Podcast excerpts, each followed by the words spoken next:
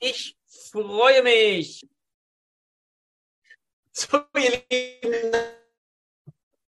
draußen, ich freue mich auf ein weiteres spannendes Interview heute und ich begrüße ganz, ganz herzlich heute Luis. Vielen, vielen Dank, dass du heute da bist.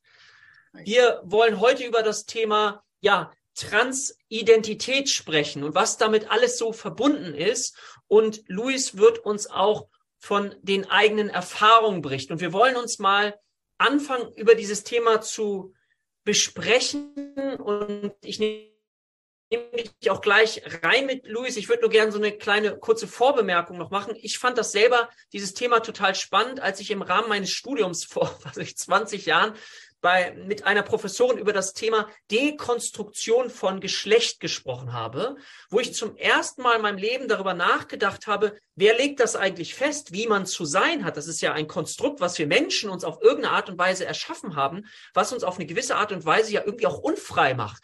Und ich weiß noch, wie für mich so dieses Gefühl war, auf einmal ging so eine Weite auf, auch, auch so, so, so ein Gefühl von, oh, wir sind ja so eingeschränkt durch das, was uns von der Gesellschaft auch mitgegeben wird. Und wie können wir es schaffen, dieses Konstrukt vielleicht auch ein Stückchen aufzubrechen? Und wenn man sich da mal hineinfühlt, dann fand ich das unglaublich bereichernd. Ich verstehe, wenn manche das sagen, oh, das ist mir dann zu viel und das überfordert mich und ich brauche es so Schritt für Schritt. Aber wir wollen uns ein bisschen auf diesen Weg machen. Und deswegen, Luis, nehme ich dich gerne mal gleich hier mit rein Magst du dich einfach nur mal ganz kurz unseren Zuschauern vorstellen, bevor wir so ein bisschen in dieses Thema eintauchen? Ja, klar, kann ich machen. Ähm, ich äh, sehe dich immer noch manchmal ein bisschen abgehackt, muss ich äh, gerade noch mal reinwerfen, aber ja. Ähm, ich äh, bin der Louis, ähm, bin noch 34, in ein paar Tagen 35 ähm, und äh, bin mit den geschlechtsangleichenden Operationen von Frau zu Mann jetzt ungefähr seit äh, 14 Jahren dabei, aufgrund aber leider auch von Komplikationen. Mhm. Ähm, ist ein Kann, muss nicht. Ähm, ja. Und ich komme hier aus Frankfurt, Umgebung, habe einen Hund. Und cool. Genau. Ähm, ich nehme dich mal gleich ein bisschen mit rein. Also ähm, es gibt so viele verschiedene Begriffe. Es gibt den Begriff Transgender, es gibt den Begriff Transidentität, es gibt den Begriff Queer, LTBG. Und das erste äh, Thema, also was ich so spannend finde, ist, ähm, und da muss ich jetzt kurz äh, auch eine Kritik äußern an Klassifikationssystemen. Es gibt ja Klassifikationssysteme für psychische Erkrankungen, ICD-10. Die Schüler kennen das alle. So, im ICD-9, dem Modell, war zum Beispiel Homosexualität, also als sexuelle Orientierung, eine psychische Störung, die es zu behandeln gilt. Da denkt man heutzutage, das kann ja wohl gar nicht angehen. Das ist ja völlig verrückt. Während im ICD-10 das Thema ähm, Störung der Geschlechtsidentität auch noch mit verortet ist und wir jetzt erst im ICD-11 durch Störung im Zusammenhang mit der sexuellen Gesundheit, wir von Geschlechtsinkongruenz sprechen, versuchen mehr und mehr das aufzuweichen, weil wir eben entstigmatisieren wollen und in diesem Bereich der Normalität. Also die Normalität ist das, was immer abgebildet wird in diesem Klassifikationssystem. Und wir wollen auch so ein bisschen jetzt öffnen diesen Raum. Und deswegen habe ich so ganz viele verschiedene Begriffe mal mit reingebracht. Und ein erstes Problem könnte schon sein, dass wir überhaupt darüber sprechen müssen, weil das ja zeigt, dass sozusagen ähm, das ein Thema ist, Trotzdem ist es wichtig, dass wir uns damit befassen, damit es eben mehr Normalität wird. Das ist so ein bisschen das Schwierige. Ne? Aber allein das drüber sprechen würde ja schon bedeuten, okay, wir haben hier ein Problem in Anführungszeichen und müssen überhaupt darüber sprechen. Das ist ja schon das erste Problem, wenn man das sagen möchte. Aber das ist ein Paradox, den wir uns jetzt äh, heute einmal stellen wollen. Und ja. ich würde dich gerne heute so ein bisschen über deine persönlichen Erfahrungen damit ähm, also da würde ich gerne mit dir drüber sprechen. Und vielleicht magst du uns mal ganz früh vielleicht sogar in deine Kindheit nehmen. Wann war so das erste Gefühl dafür, dass du vielleicht äh, dich nicht im richtigen Körper fühlst? Oder war das überhaupt so? Wie hast du das überhaupt das erste Mal wahrgenommen? Was sind so deine ersten Erfahrungen, an die du dich persönlich erinnern kannst? Also ähm, das erste Mal gewusst, dass ich eigentlich ja nicht im falschen Körper bin. Das kann man jetzt nicht sagen. Ich war ja noch ein Kind, aber ähm, es war wirklich, es, es war tatsächlich. Ähm, ich bin noch an der Hand von meiner Mutter gelaufen, mhm. äh, beziehungsweise ich wurde manchmal noch an die Hand genommen und sie hatte mich vorgestellt. Und äh, da hat sie halt gesagt gehabt, ja, das ist meine Tochter, so und so. Und ich weiß noch ganz genau, ich war rechts, ja, und ähm, dann habe ich so nach oben geschaut und da habe ich mir so gedacht, wie schön wäre das jetzt oder wie cool wäre das jetzt, ähm, äh, wenn sie sagen würde, das ist mein Sohn. Mhm. Das ist so etwas, woran ich mich an meiner, äh, so von meiner Kindheit, so wirklich kleinen Kindheit erinnern kann. Ähm, Im Kindergarten hatte ich dann schon eine Freundin. Mhm. Also ich sah immer aus wie ein Junge. Also es war, hat mich nie in einem Kleid gesehen. Ich glaube, wenn dann nur mal auf einer Hochzeit zwangsweise, da bin ich aber auch dann nur schreiend reingeschlüpft. Und ansonsten kam das so schleichend, ne, so mit Albträumen, so und ähm, dass ich so, ja, auch so ein äh, Problemkind wurde. Ja. Also was heißt Problemkind? Hilf uns mal so ein bisschen. Also das heißt, äh, woran hat man gemerkt, äh, dass du ein Problemkind bist? äh, ja, ich war, ähm, äh, es hat angefangen mit der Schule dann schon, ja, dass ich ähm, ja, dass ich dann mal halt nicht hin bin, aber halt auch nicht gesagt habe, warum. Also da hat dann halt auch Mobbing mit eine, äh, eine Rolle gespielt, so von wegen äh, Mannsweib oder oder ähm, RCS, ja. Oder ähm, du willst ein Junge sein, dann äh, haben sie mich in die Männertoilette gesteckt und haben mir meinen Kopf in das Pissoir reingedrückt, ja. Und ähm, ja, alles so Sachen halt, ne? Und dann bin ich halt dann irgendwann gar nicht mehr so wirklich hin und das war dann alles so und irgendwann so mit, ich weiß nicht, so 14 oder so, habe ich mich dann bei einer Freundin von der Familie halt geoutet und da war das aber dann noch so, ähm, dass wenn der Kinderarzt das dann erfahren hat, äh, kam man halt auch noch auch dann noch so in die Psychiatrie. Okay, siehst du da, also das, was wir jetzt so sprechen mit dem Klassifikationssystem, genau. sozusagen, das war damals Norm, Normabweichung, ne? Das ist so mhm. die Kritik, die man da auf jeden Fall haben kann. Du hast gesagt, du hast dich geoutet. Magst du nochmal sagen, was bedeutet, dass du dich geoutet hast? Das heißt, du bist dann in dem Prozess immer für dich innerlich weitergegangen, dass du die Erkenntnis genau. für dich hattest. Ist das mhm. richtig? Also ich habe praktisch zwei Leben gehabt. Ich habe ähm, nach außen hin zu, ähm, zu so einer ja, Clique praktisch, äh, die ich so hatte. Irgendwann hat sich dann so ein kleiner Freundeskreis, wenn man das so nennen kann, weil wirklich Freunde waren nie dabei. Ähm, äh, da war ich halt der Junge. Ne? Ich habe auch die Rolle voll genossen und eingenommen. Ja, habe dann auch mal eine Freundin gehabt. Ähm, sexuell war da nie was weil ich konnte wirklich mit da unten nichts anfangen. Mhm. Ähm, und wenn, sobald ich zu Hause war, war ich halt die äh, Tochter. Ne? Mhm. So.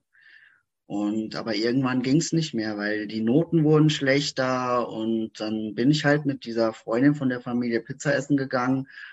Äh, Kam es halt dann raus und dann meinte ich halt dann so, ja, ich, äh, also wortwörtlich, ich bin kein Mädchen, ich bin Junge. Mhm. Und ich wollte ja. eigentlich, dass sie das für sich behält, ja, mhm. und aber sie hat es halt nicht gemacht und dann ging es zum Kinderarzt und ja. Und weißt du noch, das musste raus. Es, also kann ich mir vorstellen, es ist ja auch, wenn ich das Gefühl habe, okay, in mir ist etwas, was ich nicht so richtig begreifbar bekomme, also ich, ich äh, versuche mal das zu, zu, verstehen, um das, und dann kannst du sagen, ob das stimmig ist. Ähm, wir brauchen einander, wir sind soziale Wesen, wir möchten uns mitteilen können. Jetzt kann ich mir vorstellen, da ist eine eigene Verwirrung in, in, in einem selber drin, weil Gesellschaft ist ja anders strukturiert und gleichzeitig möchte man es mitteilen. Das kann ich mir, stelle ich mir jetzt als sehr, sehr belastend und schwierig vor. Hast du das auch so erlebt oder würdest du das anders beschreiben? Ja, es ist, äh, Das ist schwer zu sagen. Ähm, also es war mal so und mal so. Also auf der einen Seite war ich froh, dass ich so für mich war. Ja. Aber ich hätte mir schon jemanden gewünscht, mit dem ich äh, wirklich den ganzen Prozess da halt äh, reden kann. Ne? Ja. Also vor dem Outing auch. Ne? Ja.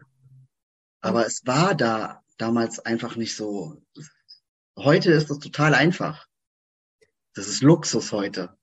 Genau, und manche vielleicht, die, die das jetzt erleben würden, sagen, Mensch, die, weil sich das ja. vorstellen können. Jetzt, jetzt sagst du eben gerade mit Kinderarzt. Was ist dann passiert? Also ist es so, dass du äh, dann zum Kinderarzt musstest? Ja. Wie alt warst du noch mal? 14 hast du vorhin gesagt? Ist das so in dem Bereich? Äh, ja, 14, 15 ungefähr. Irgendwie so um den Dreh. Und wie stelle ich mir das vor? Jetzt ist der Kinderarzt und der hat das aus der damaligen Sicht, Fragezeichen, als eine Störung genau. wahrgenommen. Also der, die Idee, okay, das ist eine psychische Erkrankung.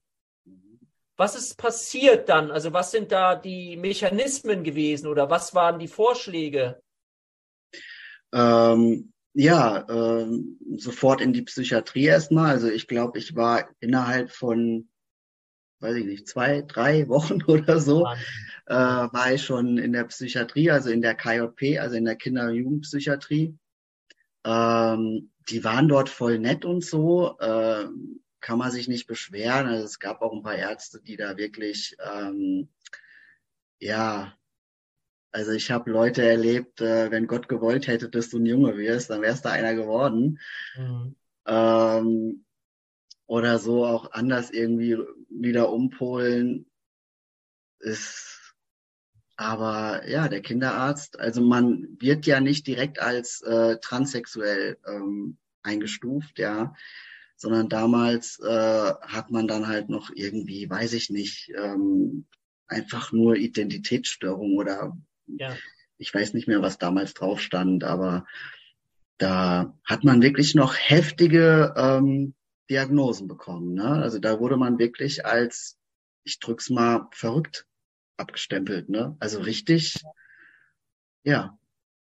Das kann man sich heute gar nicht mehr richtig vorstellen, obwohl man trotzdem noch so viel Ausgrenzungserfahrung hört, erlebt und alles Mögliche.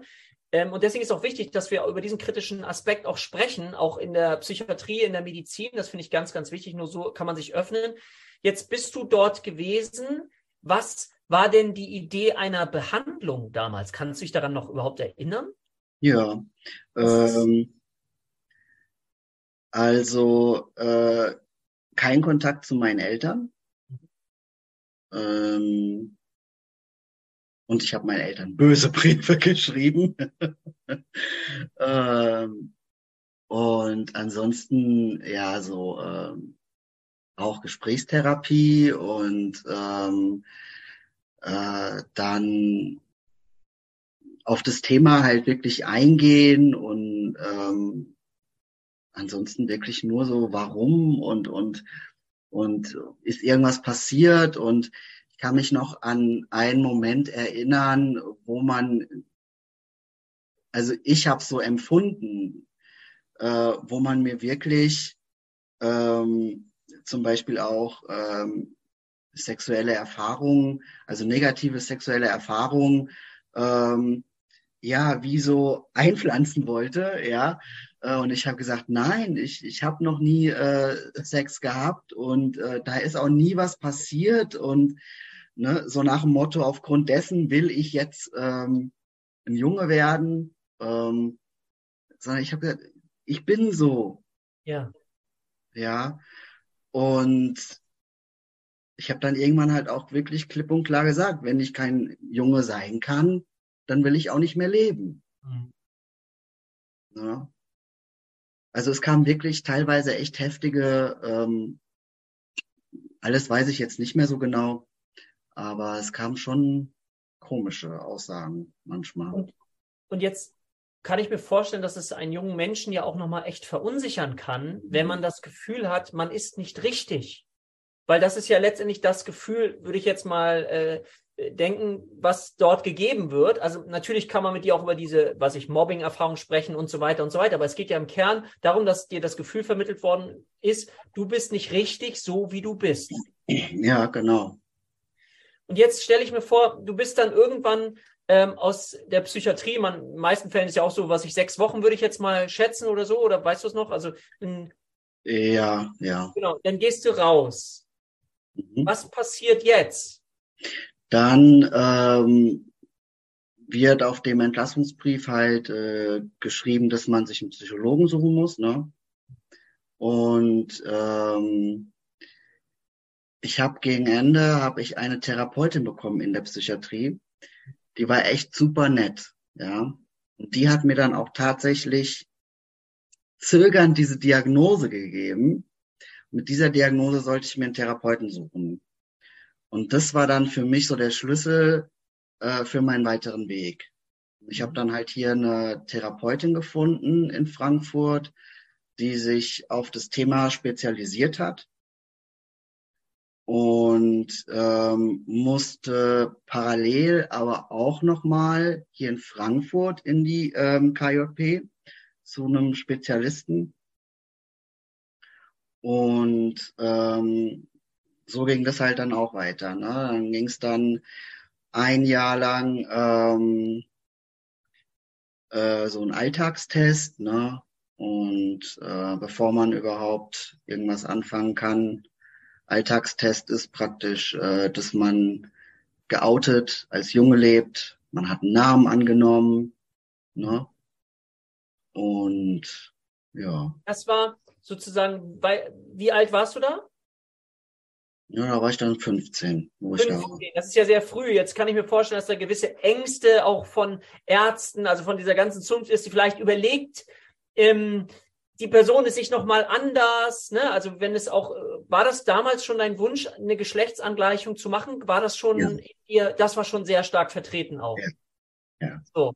Und jetzt kann ich mir die Ängste vorstellen, auch von Medizinern. Oder hast du das nicht so erlebt? Doch, also ich erlebe es äh, von meiner Hausärztin heute noch. Also sie sagt heute noch, äh, Luis, okay. das war ein Fehler. Ja, und ich okay. sage, nein, das war kein Fehler. Oh, und da hat man nochmal, also man muss bei diesem ganzen Prozess, den ich mir vorstelle, dass du das eigene Gefühl der Unsicherheit, von außen kommt ganz viel, was einen verunsichert, dann geht man diesen Weg, auch in Geschlechtsangleichung und wird noch mal mehr verunsichert. Das stelle ich mir als einen sehr, sehr harten Prozess vor. Mhm. Ähm, jetzt hast du gesagt, okay, der Wunsch, jetzt bist du zu Medizinern. Wie ist es dann weitergegangen? Also dieser auch ne, Geschlechtsangleichung, der Wunsch ist danach da. Man muss, glaube ich, dafür sehr kämpfen. Also zumindest damals musste man das, glaube ich, sehr, sehr stark. Musstest du auch zu Gutachtern und so, die das dann nochmal beurteilen mussten? Ja, ähm, also ähm, die Psychologin, bei der ich war, war Gott sei Dank auch eine Gutachterin. Mhm. Und dann äh, bin ich nochmal zu dem einen Spezialisten hier gegangen, ähm, der auch in der KJP ähm, gearbeitet hat. Äh, und die waren äh, echt super nett. Ähm, und äh, die haben mir dann auch dieses Gutachten geschrieben. Und äh, Weihnachten mit 16 Jahren habe ich dann die Hormone bekommen. Mhm. Meine Mutter, die war auch dabei, äh, hat sehr geweint. Ich kann es verstehen. Ne? Ich meine, da ist die Tochter, die jetzt zum Jungen wird und okay. Also das hast du auch mitbekommen, wie stark sozusagen ja. deine Mutter ähm, oder Eltern gelitten haben in dieser Zeit, weil sie, weil die Zeit damals so war, das ist jetzt etwas Unnormales. Das ist das, was sie so empfunden hat? Ich weiß nicht, wie sie es empfunden haben, aber ähm, sie standen immer ich habe Glück gehabt, dass sie an meiner Seite waren bis heute. Ähm, kann ich mir echt glücklich schätzen. Also ich kenne da viele, viele andere Fälle. Ähm, ja. Und jetzt ging es in die Hormonbehandlung. Ja. War das für dich gefühlt so, oh, jetzt geht's los? Oder wie war dieses Gefühl, jetzt kann ich in mein Leben, in das gewünschte Leben hineinkommen? Oder wie hast du das empfunden?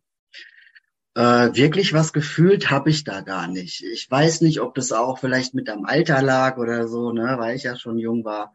Ich weiß nur, dass ich so happy war und wirklich jeden Tag vor dem Spiegel stand und geguckt habe, kommt dann Bart, ja.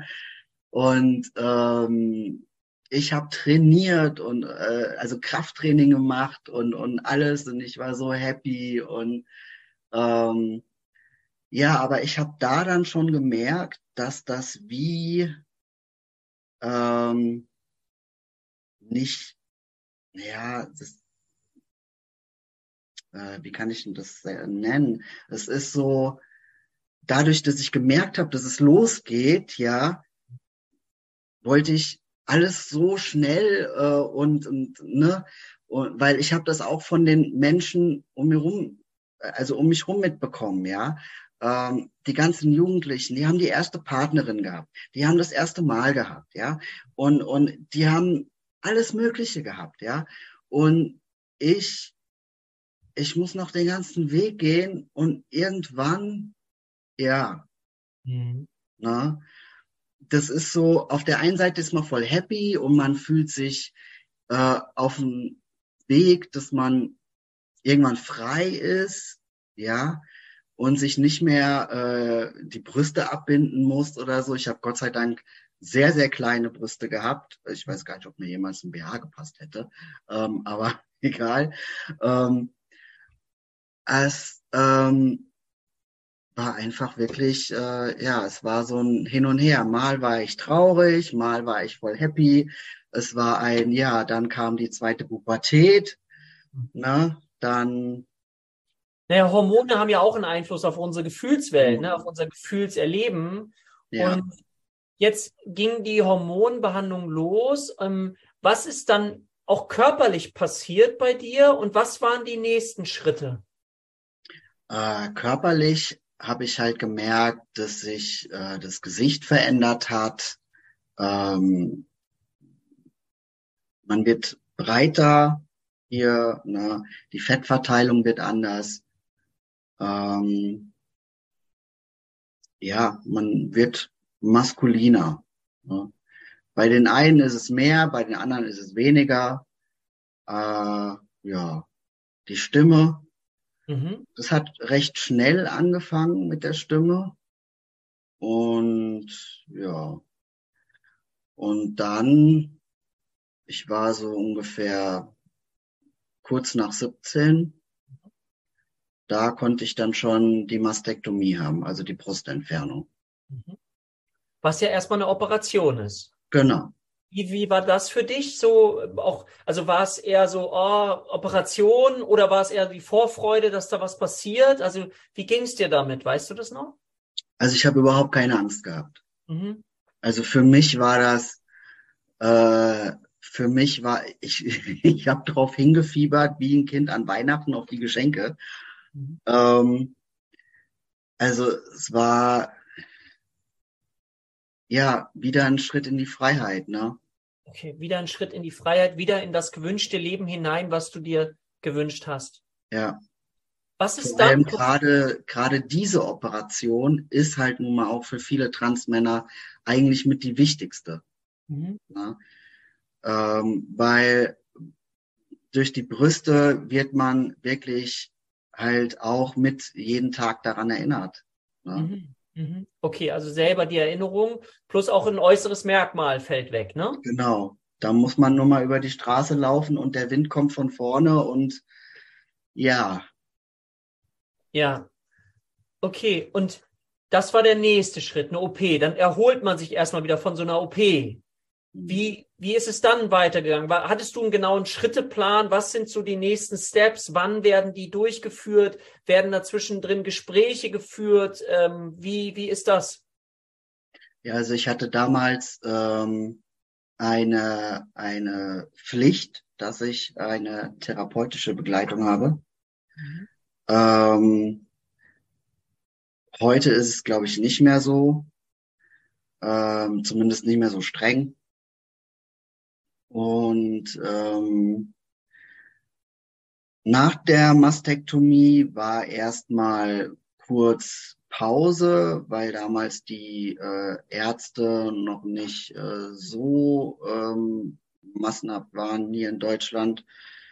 Und auch die Anträge bei der Krankenkasse halt dann auch immer so schleppend vorangingen und ähm, ja, dann nach ein paar Jahren, äh, habe ich dann einen Arzt gefunden. Also wirklich, das, hat ein paar Jahre gedauert. Ja, ja, ja. Aber auch wegen der Warteliste. Oh, Wahnsinn.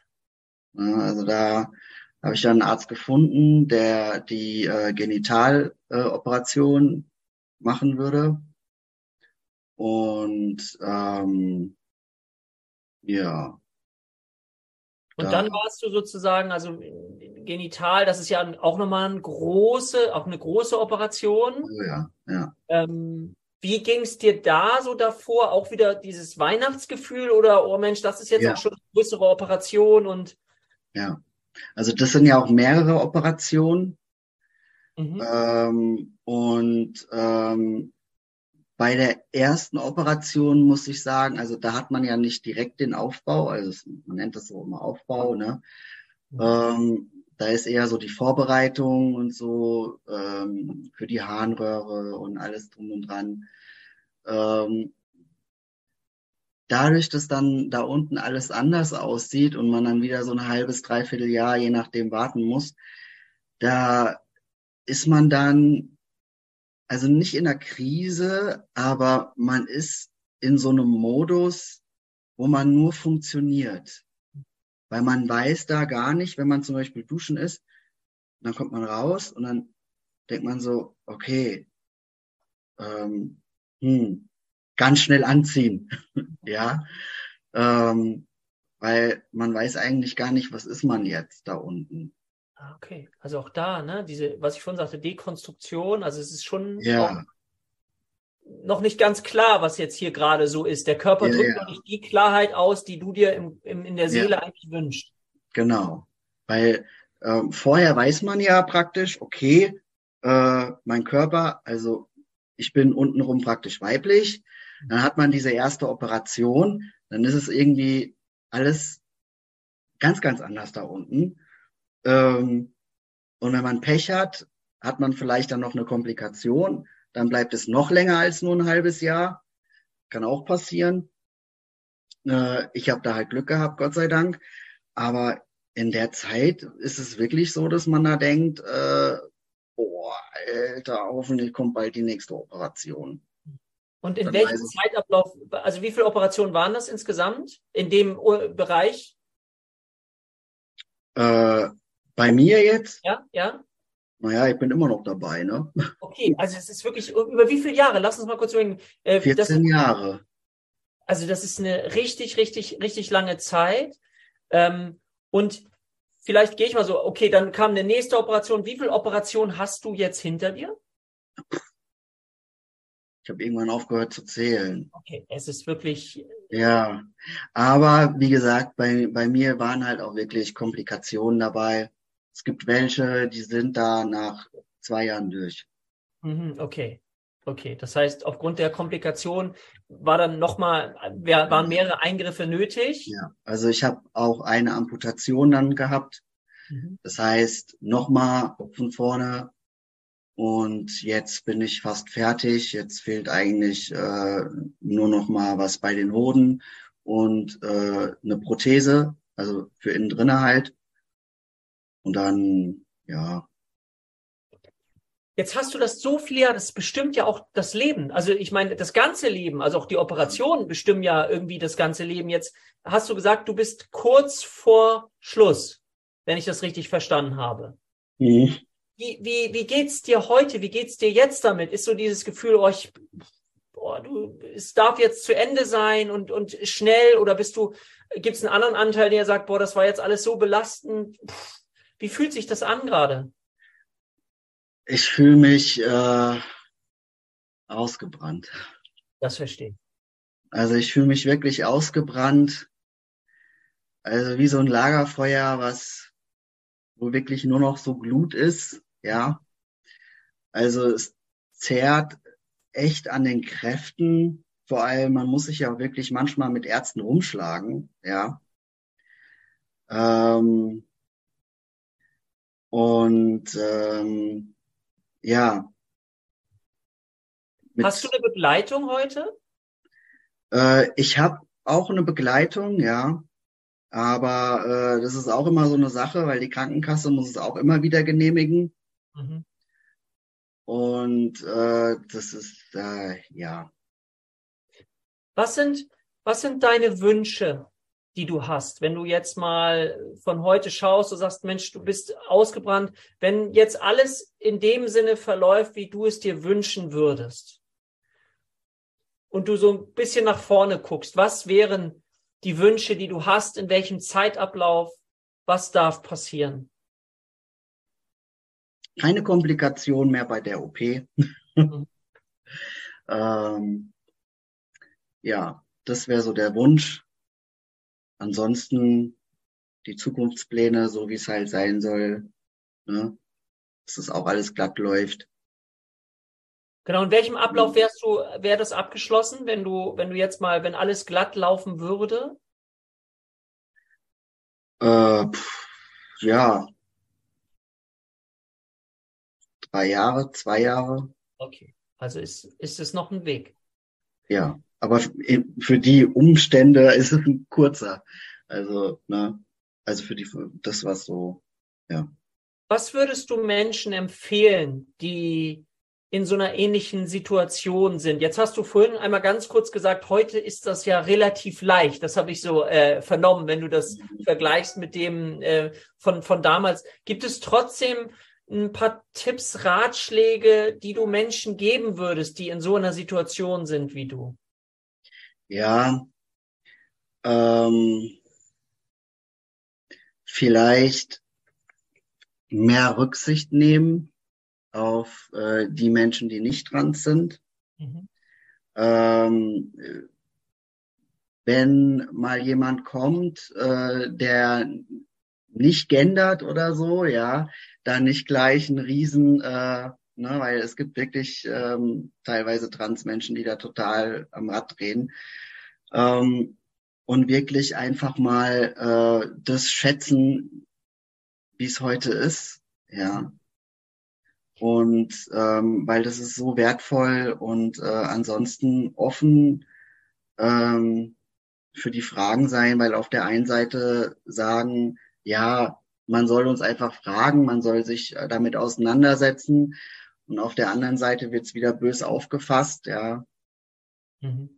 Das ist ähm, schade, dass da so viele so denken. Also einfach ein bisschen lockerer sein ne? und nicht so streng. Würdest, würdest du sagen, vielleicht so zum Abschluss nochmal die Frage, dass sich, dass es heute, also das wirst du wahrscheinlich bejahen, aber ähm, die, diese Öffnung, also hast du das Gefühl, in, es ist leichter als früher, da würde ich jetzt sagen, da wirst du wahrscheinlich sagen, ja, aber kannst du gleich nochmal sagen, ähm, wie empfindest du unsere Gesellschaft heute in Bezug auf das Thema Transidentität? Naja, teils so, teils so, ne? Also, ich kann ältere Menschen verstehen, die damit nichts anfangen können. Mhm. Ich denke mal, ich meine, es sind Menschen, die halt noch vom alten Schlag sind, ja. Ich bin da nicht böse drum. Mhm. Ähm, aber die Menschen, die halt jetzt so in unserem Alter sind oder junge Menschen, ich habe da, also ich persönlich ähm, habe da eigentlich keine Probleme und ähm, also ich finde, die Gesellschaft geht da eigentlich relativ gut mit um. Größtenteils mit Ausnahmen halt, ähm, aber ja, es ist Luft nach oben. Genau. Nutzt du selber eine Community, Menschen zum Austausch, um im Kontakt zu sein oder eher gar nicht? Wie ist das bei dir? Ja, doch, ich nutze das auch, ja. Ja, okay, super. Ja. Vielen Dank Vielen Dank für deine persönliche Geschichte, dass du uns mal so ein bisschen mit hineingenommen hast. Und das ist ja so die Idee, dass wir das hier machen, auch um zu entstigmatisieren, um ein Gefühl zu geben, okay, wie kann so ein Weg sein, auch wenn du jetzt gerade sagst, ne, so ist es, das ist, gehört auch mit zum wahren Leben dazu, dass im Moment die Flamme ja schon ein bisschen ähm, immer mhm. mehr und mehr zugrunde geht im Sinne von erlischt, dass es jetzt langsam Zeit wird, so habe ich dich verstanden, dass es auch ähm, mit allen Operationen komplikationslos vor allen Dingen endlich mhm. äh, vollendet sein darf. So habe ich das für dich verstanden. Vielen, vielen Dank. Ja.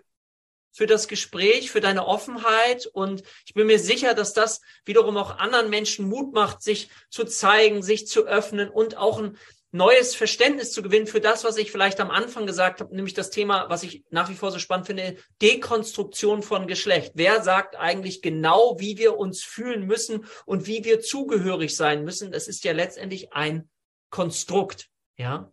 Ja. In diesem Sinne, also nochmal vielen, vielen Dank für ähm, dein Interview hier mit mir. Vielen Dank an alle, die uns zugeschaut haben. Ähm, ja, ich wünsche euch eine schöne Woche und freue mich auf die nächsten Videos mit euch und wir sagen für heute Tschüss, bis bald, ihr Lieben. Ciao, ciao.